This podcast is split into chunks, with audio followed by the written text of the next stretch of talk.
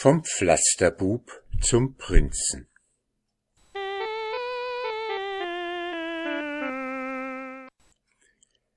Ein reiches Ehepaar hatte einen Sohn. Der Vater hatte seine Gelder in einer anderen Landschaft angelegt.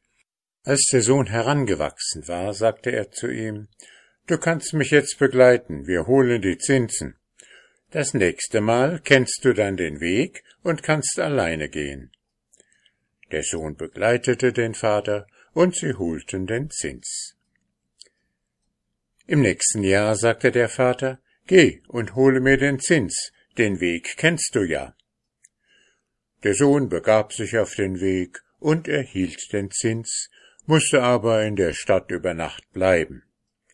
Im Verlauf des Abends ging er spazieren, und da sah er eine Gruppe von Leuten, die einen toten Menschen auspeitschten. Als er fragte, was das zu bedeuten habe, erhielt er zur Antwort Das ist hier so Brauch. Wer stirbt, ohne seine Schulden zu bezahlen, der wird ausgepeitscht. Das schien ihm nun doch eine Barbarei zu sein. Er fragte, wie groß die Schulden des Toten seien, und als man ihm die Summe nannte, griff er in den Sack, zog die Zinsen heraus und bezahlte die Schuld, damit der Tote nicht mehr länger geprügelt werde. Dann zog er nach Hause. Der Vater fragte ihn, wo er das Geld habe. Da zeigte der Sohn den leeren Sack und erzählte seine Erlebnisse. Der Vater wurde sehr böse und schrie ihn an. Du dummer Narr, der Tote hat doch die Schläge nicht mehr gespürt. Lass mir solche Streiche in Zukunft. Nach einem Jahr hieß ihn der Vater wieder den Zins holen. Aber die Dummheiten lass mir sein, ermahnte er ihn. Der Sohn unternahm die Reise und erhielt den Zins. Auf der Rückreise kam er an einem großen Gebäude vorüber, und zu unterst in der Mauer war ein kleines Loch. Darin bemerkte er eine Frauenhand, die winkte. Er fragte, wer darin sei. Da rief es aus dem Gefängnis Hilf mir heraus, ich bin eine gestohlene Jungfrau. Er ergriff ein Messer, vergrößerte das Loch und zog sie heraus. Dann begleitete er sie in die nächste Stadt, suchte eine Wirtschaft, in der er das Mädchen für die Kost verdingen konnte, und drückte dem Wirt den ganzen Zins für sie in die Hand. Zu Hause angekommen, fragte der Vater, wo er den Zins habe. Er erzählte, wie er dazu gekommen, das Geld für ein Werk der Nächstenliebe auszugeben. Da wurde der Vater böse und jagte ihn fort.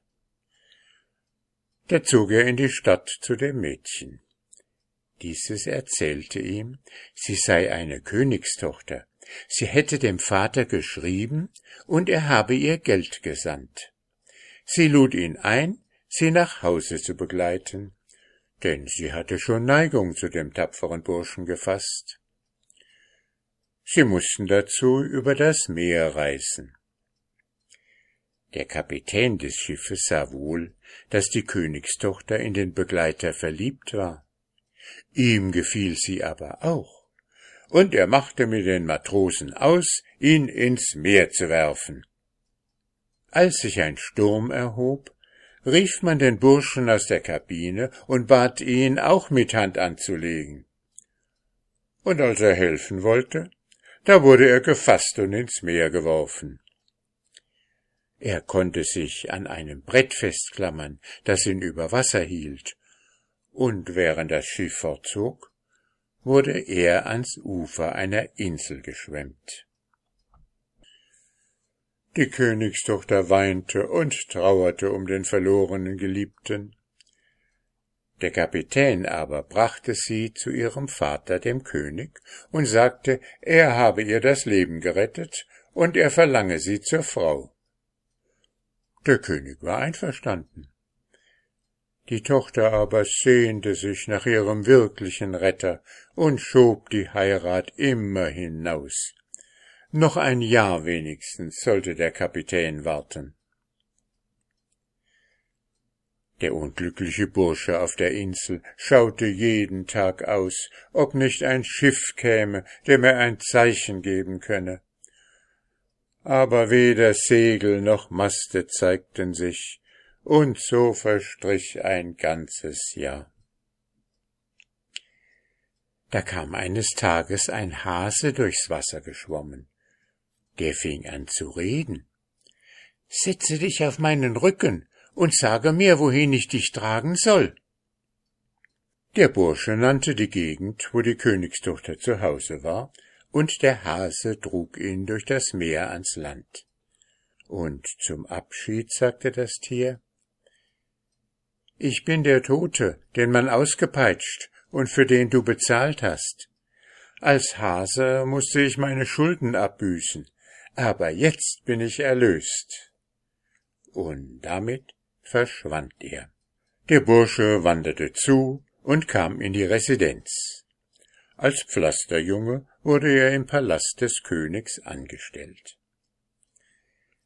Auf dem Schiff hatte er der Königstochter oft auf seiner Flöte vorgespielt.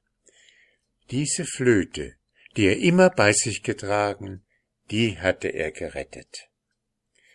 Nach Feierabend setzte er sich auf die Mauer und spielte seine alten Weisen. Die Königstochter hörte ihn und sagte Wenn er nicht ins Wasser gestürzt wäre, so würde ich sagen, das ist mein Geliebter, der da unten spielt, denn grad solche Melodien hat er geblasen. Unterdessen war die Hochzeit angesagt worden, denn das Jahr war um. Zum Hochzeitstage ward der Pflasterbub als Flötenspieler eingeladen. Beim Gastmahl schlug nun der König vor, jeder der Gäste möchte etwas aus seinem Leben erzählen.